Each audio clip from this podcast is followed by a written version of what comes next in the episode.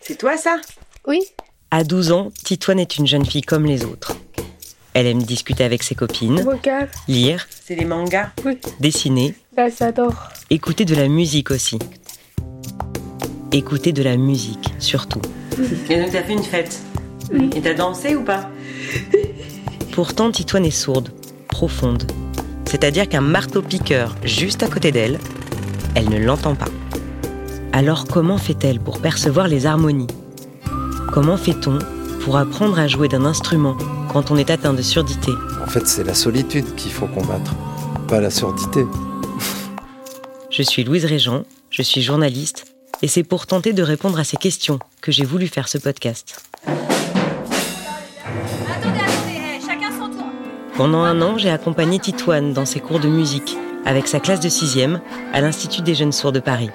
Assisté à sa découverte du rythme, des tempos, des pulsations, suivi ses questionnements, ses progrès et ouvert une porte sur un monde méconnu dans une société audionormée. Bienvenue dans la musique du silence, un documentaire écrit et réalisé par Louise Régent. Mis en son et en musique par Solène Moulin et Arthur Vignette. Produit par Soukaina Kabal. Une création Double Monde Podcast.